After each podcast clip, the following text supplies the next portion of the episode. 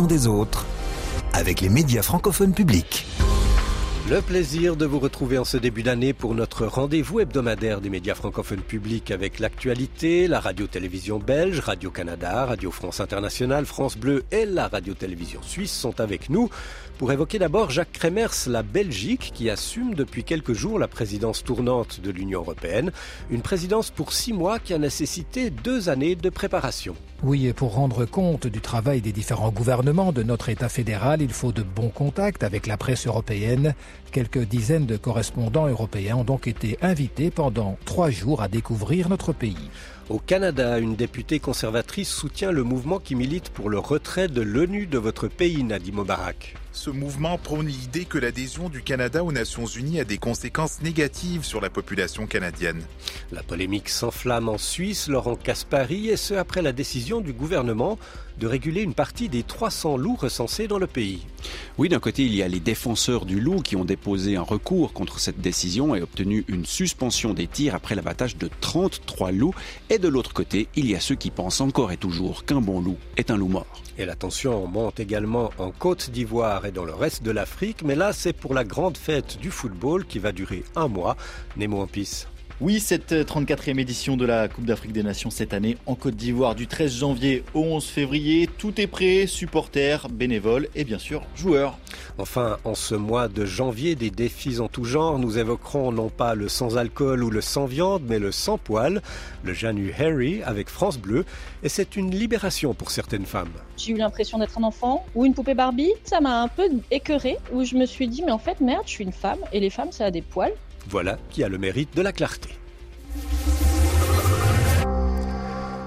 En Belgique, la présidence belge de l'Union européenne veut faire connaître son travail au cours des six prochains mois. Cette semaine, elle a mis les petits plats dans les grands pour accueillir quelques dizaines de correspondants européens, Jacques. Ces journalistes ont donc été invités pendant trois jours à découvrir notre pays, son sens du compromis et sa complexité institutionnelle.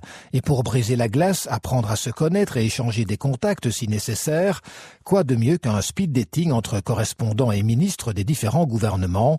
Les uns et les autres passant de table en table, comme par exemple celle du ministre fédéral de l'Agriculture. La presse au niveau européen, ce sont 27 pays, donc 27 presses spécifiques. Et donc aujourd'hui, nous sommes euh, à la rencontre des journalistes italiens, euh, espagnols, euh, français, de tous les pays pour leur partager nos préoccupations. Mais les journalistes italiens, espagnols ou encore français ne se sont pas frottés qu'à de l'institutionnel. Ils ont aussi pu prendre l'air, découvrir ou redécouvrir Charleroi par exemple, son expertise biotech ou même son passé industriel et minier, à la grande satisfaction de cette correspondante tchèque. C'était ma première visite à Charleroi. Avant cela, je n'étais passée que par l'aéroport. Je viens de voir le musée de la mine et j'ai trouvé cela vraiment touchant. J'ai beaucoup aimé. La présidence belge de l'Union européenne est donc bel et bien lancée et déjà au travail. Namur accueillait cette semaine une réunion informelle des ministres européens de l'emploi et des affaires sociales et là aussi, les débats n'ont pas empêché la détente, avec un spectacle des échasseurs, la découverte de caves à vin et un déplacement en téléphérique. Et de l'Union européenne, on va passer au multilatéralisme onusien pour évoquer la place du Canada, puisque des citoyens demandent que leur pays quitte l'organisation, ni plus ni moins. Et Nadi, l'ambassadeur du Canada à l'ONU, combat vigoureusement leurs arguments. La pétition lancée par un citoyen de la Colombie-Britannique affirme que l'adhésion aux Nations Unies a des conséquences négatives sur la population canadienne. Près de 80 000 personnes l'ont signée. Elle stipule que les programmes de l'ONU sont mis en place sans le consentement de la population, impose une surveillance universelle inacceptable et viole les droits et libertés. Des idées que réfute l'ambassadeur du Canada aux Nations Unies, qui a été nommé par le gouvernement de Justin Trudeau, Bob Ray. Ça n'a rien à faire avec la réalité de nos vies. Ça a beaucoup à faire avec des théories extrémistes qui n'ont rien à faire avec cette réalité où moi, je travaille tous les jours. La pétition demande que le Canada se retire de l'ONU. Et plus étonnant encore, cette pétition a été parrainée par une députée conservatrice. Oui, il s'agit de Leslyn Lewis qui a encouragé ses abonnés sur la plateforme X à signer cette pétition. Et comment expliquer cette prise de position, Nadie Eh bien, le professeur à l'école de politique appliquée, David Morin, y voit une stratégie pour mobiliser un groupe d'électeurs précis. Une partie qui est probablement la plus à, droite dans l'électorat, qui adhère effectivement à euh, ce discours extrêmement euh, critique des Nations Unies, mais aussi évidemment euh, qui adhère à un certain nombre de théories du complot. Et ce n'est pas la première fois que des conservateurs expriment des reproches aux Nations Unies. Stephen Harper, quand il était Premier ministre, a plusieurs fois critiqué le fonctionnement de l'ONU sans pour autant préconiser un retrait du Canada de l'organisation. Merci Nadim Mobarak. L'accent des autres avec les médias francophones publics.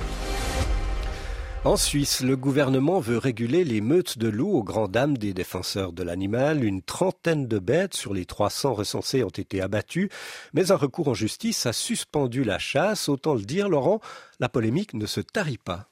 On est en effet face à deux visions de ce que doit être la nature et sa biodiversité, celle plus sauvage des défenseurs du loup qui estiment que l'animal a toute sa place dans nos forêts et qu'il régule la faune sauvage, et puis la vision d'une nature régulée essentiellement par l'homme. C'est le cas du politicien Christophe Darbelet, président du Conseil d'État valaisan et qui fait partie des chasseurs qui ont traqué les loups présents en Valais. Aujourd'hui, on a un problème de biodiversité, on a une densité de loups qui est pratiquement deux fois supérieure à celle qu'on trouve dans le parc national Yellowstone aux États-Unis, donc c'est une situation qui est devenue complètement hors de contrôle et c'était nécessaire de faire une régulation préventive comme l'a décidé le Conseil fédéral. Et comment en est-on arrivé là alors que le premier loup a été aperçu en 1995 et la première meute en 2012 seulement en Suisse? Eh bien l'hypothèse d'une réintroduction volontaire du loup reste crédible selon Christophe Darbelet. Écoutez, je pense qu'aujourd'hui il y a une reproduction naturelle, le loup se déplace aussi sur de grandes distances, mais je pense qu'au début c'est possible que certains loups ne soient pas venus à pied. Alors un scénario totalement rejeté par les défenseurs du loup, à l'instar d'Isabelle Germanier, coordinatrice romande du groupe Loup Suisse faut endormir un animal, le monter dans le coffre d'une voiture, passer la frontière, ne pas se faire choper, le relâcher quelque part. Si on en arrive à cette dose-là de fantasme, franchement, ça devient grave. En plus, l'ADN a bien prouvé la provenance des loups et je trouve regrettable que le chef du gouvernement valaisan en 2023 continue à donner ce genre de rumeurs complètement infondées. On le voit presque 30 ans après sa réapparition en Suisse, le loup continue donc de provoquer le débat. Toutefois, une étude récente montre que les loups tuent moins d'animaux de rente. Les mesures prises par les éleveurs semblent porter leurs fruits et une certitude désormais, la Suisse et cet animal pas comme les autres doivent s'habituer l'un à l'autre. Direction l'Afrique maintenant. Nous sommes à quelques heures du coup d'envoi de la 34e Coupe d'Afrique des Nations. Le pays hôte cette année, c'est la Côte d'Ivoire. Et Nemo, les supporters et touristes arrivés cette semaine sont déjà chauffés à blanc. Les Ivoiriens prêts à dire Aquaba, bienvenue à l'Afrique. 40 ans que la Côte d'Ivoire n'avait pas organisé la compétition continentale. La première et dernière fois d'ailleurs, c'était en 1984. Un événement donc pour le pays et surtout pour les fans de ballon rond, véritable religion en Côte d'Ivoire. C'est un immense honneur en fait de recevoir la canne ici.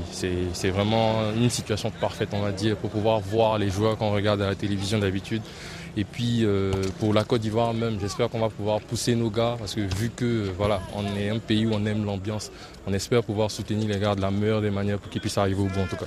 Voilà le jeune Koulibaly dans les rues d'Abidjan au micro de notre correspondant François Humfer Kataji. Et cet événement, Nemo, ne serait sans doute pas possible sans des milliers de bénévoles. Oui, ils seront 20 000 au total à mettre la main à la pâte pour que tout se déroule du mieux possible. Des jeunes pour la plupart, tous sont motivés à l'image de cette jeune fille. J'aime d'abord le foot et puis je veux vivre la canne vu que j'ai jamais participé ou assisté. Pour moi, je me dis c'est peut-être venir supporter les étrangers. Comme c'est la canne de l'hospitalité là, nous sommes venus les aider à supporter leur équipe. Voilà, 5000 journalistes sont également présents en Côte d'Ivoire et cette année, la compétition est diffusée dans 155 pays à travers le monde, un record. Alors, euh, les éléphants à domicile, le Maroc pour confirmer son mondial 2022, le Sénégal pour le doubler, ou alors les Égyptiens pour un huitième titre. Qui soulèvera le trophée? Réponse le 11 février prochain. Et nous y reviendrons assurément avec nos collègues de RFI d'ici la finale. Et comment conclure cette édition sans évoquer un, dans un de nos pays cette mode des défis du mois de janvier, après le mois sans alcool, le Dry January, le mois sans viande, le Veganuary, et nous avons choisi le January, le mois sans épilation, le défi qui incite les femmes à ne pas s'épiler ou à se raser pendant tout le mois de janvier. Le hashtag comptabilise aujourd'hui plus de 8 millions de vues sur le réseau social TikTok. Lancé en 2018 par une étudiante anglaise, ce défi vise à briser le tabou des poils sur le corps des femmes parce que visiblement, ce tabou, il existe encore en 2024, Mélanie Tournadre. Des poils sur les jambes ou encore sous les aisselles, c'est inconcevable pour certaines jeunes comme Noéline. Cette lycéenne chambérienne ne relèvera clairement pas le défi. Euh, franchement non, t'es une fille, tu t'épiles, pour c'est tout. Et ses amis garçons ne cachent pas leur dégoût. C'est dégueulasse, c'est mauvais. moi ça me dérange à mort. C'est pas trop hygiénique en fait. Mais les mentalités commencent à changer, à en croire ces jeunes chambériennes. Maintenant le sujet il est ouvert, euh, il y a beaucoup de femmes qui se promènent euh, avec les poils et tout, dans la rue, même l'été. Je suis contente pour elles. Surtout que toutes l'admettent, l'épilation, le rasage sont souvent douloureux. Ça fait des boutons, je me suis blessée, le maillot qui pique, enfin c'est juste horrible. Magali Quadra, qui vit en Chartreuse, a donc arrêté l'épilation totalement. Effectivement, les gens ils te disent ah c'est sale. Qu'est-ce qui est sale en vrai? Je me suis lavée, je suis propre, euh, c'est naturel. Pareil pour Manina qui habite le même petit village, elle n'en pouvait plus de l'épilation. J'ai eu l'impression d'être un enfant ou une poupée Barbie. Ça m'a un peu écœurée où je me suis dit mais en fait merde, je suis une femme et les femmes ça a des poils. Et ça ne pose aucun problème à son conjoint, le père de ses deux enfants. Je choisis un homme qui va accepter qui je suis avec mes poils. Et Magali en profite même pour faire d'autres choses, une petite liberté retrouvée. J'ai plus de temps pour bouquiner, j'ai plus de temps pour cuisiner, pour faire autre chose. Que des avantages pour ces femmes qui assument totalement leurs poils. Un reportage de Mélanie Tournadre de France Bleu Pays de Savoie pour conclure cet accent des autres. Merci de votre fidélité à notre rendez-vous des médias francophones publics. Au plaisir de vous retrouver la semaine prochaine.